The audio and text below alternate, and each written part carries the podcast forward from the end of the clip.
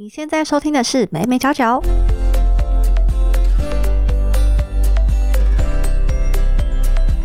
Hello，这里是美美角角，我是 Hedy，这是一个分享媒体行销还有新传播科技的频道。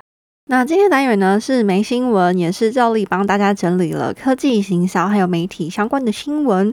那就让我们进入今天的新闻环节吧。在科技的第一则新闻呢，我们要看到的是脸书的新闻。脸书呢，过去曾经推出一个 Facebook Pay，这个 Facebook Pay 其实就是脸书的电子支付啦，它可以去做捐款啊、个人消费啊、买活动门票等等。那使用者之间呢，还可以用这个 Facebook Pay 互相转账，就有点像是 Line Pay 那种感觉。那最近呢，这个 Facebook Pay 就改名叫做 Meta Pay，就是跟之前脸书改名字改成 Meta 一样。那相信聪明的你应该有发现啦，改名成 Meta Pay 很明显的就是希望能够把这一个支付功能呢带进元宇宙里面。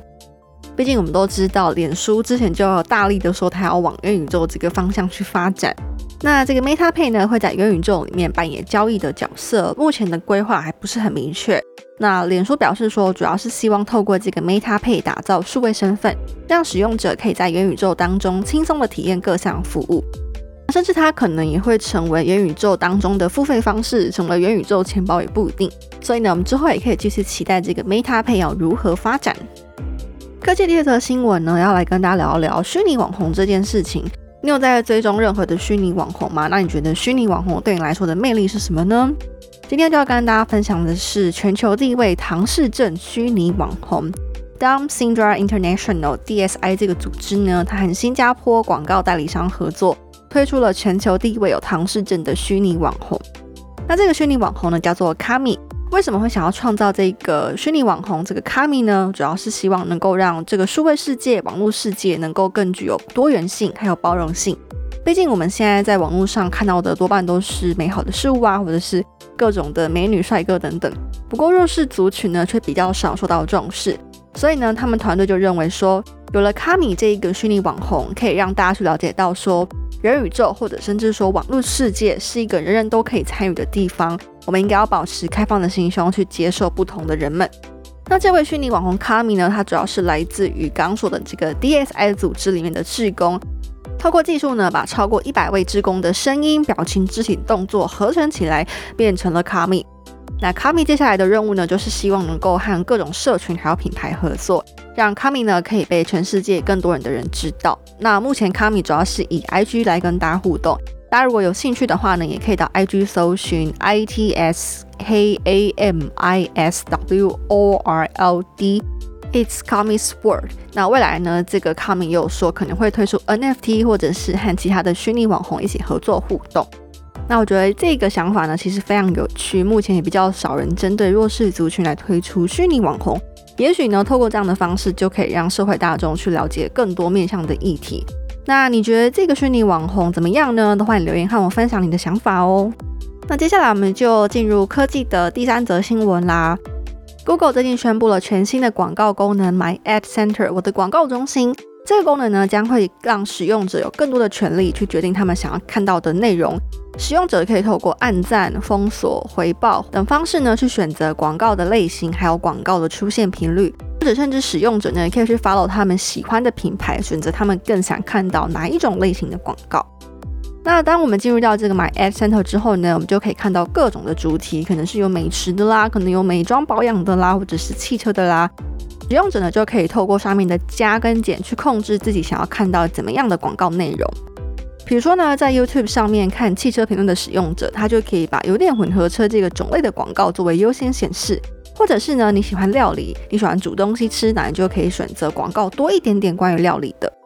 那另外呢，这个新功能也会显示是谁投放的，或者是这个广告是被归类在哪个类别，让整体的资讯更透明。那其实对品牌来说呢，在这个注重隐私的后 cookie 时代下呢，这个新功能可以促进和潜在消费者的互动。因为如果你有 follow 品牌的话，就代表你这个消费者是真的对品牌有兴趣，不像过去呢，只能够依使用者的浏览历史来投放广告，那可能就会变成说你打到的人其实不是对你品牌有兴趣的顾客。Google 也表示说呢，这项更新反而可以让品牌更接近他们的客群，因为用户呢可以选择他们对哪一些东西有兴趣。品牌方呢，甚至就可以去触及到原本没有连接的用户。那其实这项功能也表示说，之后的广告投放必须要做到更加的精准跟更加的克制化，才能够去打中用户的心。同时，也应该要多用不同的管道，都和用户互动。比如说像我们刚刚说的这个虚拟网红，或者是你做一个吉祥物来跟大家互动，才能够去确保说呢，用户对品牌有好感，甚至成为他们的忠实顾客。那大家觉得这个功能怎么样呢？你觉得你会想要 follow 广告品牌吗？我自己是觉得不是很想看到广告嘛，但是如果可以给我选广告类型的话，我宁愿是我喜欢的类型。不过这样好像会更容易消费了，是吗？好了，那你觉得这样对品牌行销还有哪一些影响呢？或者是你觉得，呃，用户多了这个功能之后，你觉得是好事吗？还是坏事呢？都欢迎留言和我分享哦。那讲完科技的新闻呢，就要来跟大家分享行销方面的新闻啦。第一则行销的新闻要跟大家分享的是 Oreo。Oreo 呢，它一直以来都和全美最大、最资深的非盈利 LGBT 支援团体同志家属亲友会合作。最近呢，他们在美国针对同志族群推出了一个新的包装，消费者呢可以在包装上面写下祝福，还有支持 LGBT 族群的话语，就有点像是我们的乖乖可以在上面写字那样的感觉。那这样也被视为是对美国反同族群做出的一个回应。像是在美国最近的佛罗里达就通过一个法案，希望说在学校里面不要谈论同性恋议题。那德州呢，甚至还开始调查跨性别儿童的父母。在同志族群仍然被某些群体反对的一个氛围下呢，Oreo 的行销总监 Portel 就表示说，这个世界需要更多的爱。那这个新包装呢，就代表着 Oreo 对于 LGBTQ 族群的爱。也希望大家呢可以透过新包装去向身边的亲友表达支持还有认同。那其实 Oreo 一直以来都是一个同志友善的品牌。早在二零一二年呢，Oreo 的制造商就在 FB 贴出塞有彩虹色馅料的饼干图片，表达自己的立场。那二零一九年呢，Oreo 和全美跨性别平权中心合作，推出了一个特别版的饼干，鼓励呢这个 LGBTQ 族群跟大众来去分享属于自己的代名词。希望大众呢能够以正确的说法、正确的称呼去学习怎么样尊重同志朋友。在二零二零年呢，Oreo 又推出只送不卖的彩虹版 Oreo，就是它那个中间的夹心变成彩虹的样子，超级可爱。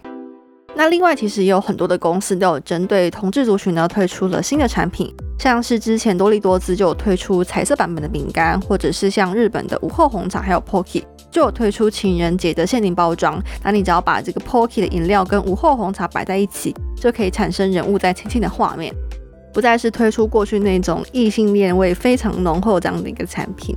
那其实种种的以上都可以显示说，现在的品牌做的策略呢，会更加走向消费者的心，而且它会更强调品牌的价值，或者是品牌所支持的事物。其实某种程度上，这也是一种公关操作，希望能够在社会大众呢心中建立一个更正面的形象。那你觉得这样的策略对你来说是有效的吗？你会因为品牌公开的支持某个议题，然后选择多多的去购买他们家的商品吗？也都欢迎留言和我分享哦。接下来第二则新闻呢，要来跟大家分享衣服品牌 Gap。对品牌来说呢，线上跟线下整合逐渐变得重要，尤其是元宇宙这个概念出现之后呢，让品牌更有机会在线上和消费者互动。那最近呢，这个 Gap 就和 Roblox 合作。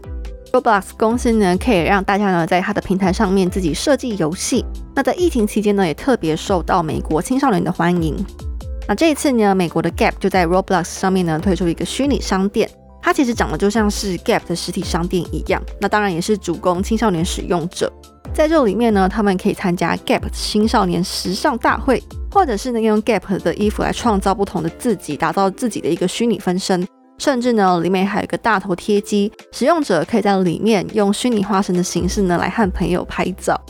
那这个活动呢，同时也是希望能够在 Z 世代中呢建立 Gap 的品牌形象，希望透过这种数位化、个人化的体验去吸引他们的注意。毕竟 Z 世代呢，他们就是数位原住民，自然是最熟悉科技啦。那同时他们也是相较于上个世代呢，更愿意去表达自己的想法。所以呢，Gap 就希望透过这样的操作呢，来更贴近消费者的心，线上还有线下销售呢，都能够有所成长。那我觉得在疫情下，其实这是一个很好玩，而且更能够和消费者互动的一种行销方法。毕竟大家都待在家里嘛，很怕说出门可能就会接触到病毒，所以大部分的品牌呢，都会选用线上的方式来跟消费者做互动。那如果台湾推出这样的一个虚拟线上商店，你会有兴趣吗？欢迎留言让我知道哦。那行销的最后一则新闻呢，要跟大家分享的是 NFT。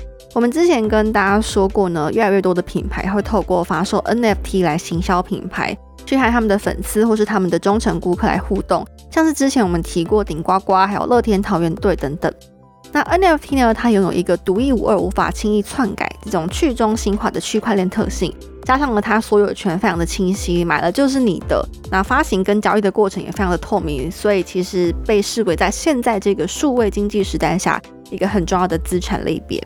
所以像大家都会说，哎，你有没有买 NFT 啊？你有没有收藏 NFT 啊？其实就是代表说，它已经逐渐在这个社会呢成为一种资本。那最近呢，台湾的证券商永丰金证券，它也宣布发售 NFT。这也是台湾第一间发行 NFT 的证券商哦。那永丰这次推出了蜂虫粉 NFT，它是以素环针作为主题，没错，就是那个霹雳布袋戏的素环针。那主要呢，它是针对在永丰做美股还有量化交易的投资人，只送不卖。永丰呢，希望说透过发行 NFT 来和投资人做互动。那这个系列的 NFT 呢，除了说收藏，还有提供未来参加永丰活动的一个参加优先权。那我想呢，这样的活动除了能够和粉丝连接，同时也可以透过素环针这个 IP 来吸引更多用户，创造话题性。那你会想要拥有这样的 NFT 吗？也欢迎留言和我分享哦。最后呢，就来跟大家分享媒体方面的新闻啦。最近呢，台湾的疫情又变严重了。那大家在家不知道会不会很常看 Netflix 呢？像我自己就是每天中午吃饭都一定要开着 Netflix 配饭。那今天第一则媒体的新闻呢，就是要跟大家聊 Netflix 的新闻。在前几个礼拜呢，我们跟大家提到说，Netflix 它在呃上一季出现了用户的退订潮，让呢这个串流媒体市场过于饱和，Netflix 不断有各种的竞争对手出现，让 Netflix 好像不是那么吸引人。那 Netflix 又表示说呢，他们认为共享账户是阻碍用户成长的原因，因为大家一旦用了共享账户，就不会去注册新的账户了嘛，那这样 Netflix 自然就不会增加新的用户啦。所以呢，Netflix 就想要停止共享账户功能，并且要推出广告方案。那这广告方案就是指说，你一个月付少少的月费，但是你必须要接受有广告这样的形式。Netflix 就是想要用低价的方式来吸引更多的用户订阅。那吸引新用户是一个问题，但是要怎么样让老顾客留住呢？Netflix 当然觉得很头痛啦。根据国外的分析公司研究指出呢，今年的第一季取消订阅的用户就达到三百六十万人。更糟糕的是呢，这个订阅 Netflix 超过三年的忠实用户呢，也出现了退订潮。那你觉得这和串流媒体保护有关系吗？其实事实上，Netflix 的竞争对手 Disney Plus 的用户持续成长。那国外的分析公司就指出呢，其实这个和保护好没有关系，这是和 Netflix 自己的策略有关系。像是 Netflix 最近一直调涨订阅费用，经过今年初最新的调整呢，Netflix 的标准方案价格来到每月的十五点四九美元。相较于五年前呢，已经成长了超过百分之四十。但是其他的串流媒体搭配的广告方案，一个月最低只要大概五美元，不到 Netflix 的三分之一。所以这也是为什么 Netflix 会想要推出广告方案来吃这一块市场。那另外呢，是很多的片商都开始做自己的平台，变成说一些很受欢迎的影集，比如说像是六人行 Friends 都会从 Netflix 下架。如此一来呢，大家就可能觉得说，那 Netflix 又没什么好看的，转而去订阅其他的平台。那 Netflix 为了要挽救这样的局面呢，除了在这个定价方案上面做调整之外呢，最近呢，Netflix 也在尝试打造新的直播技术，希望透过这个直播技术来播放现场脱口秀或者是其他的实境秀等等。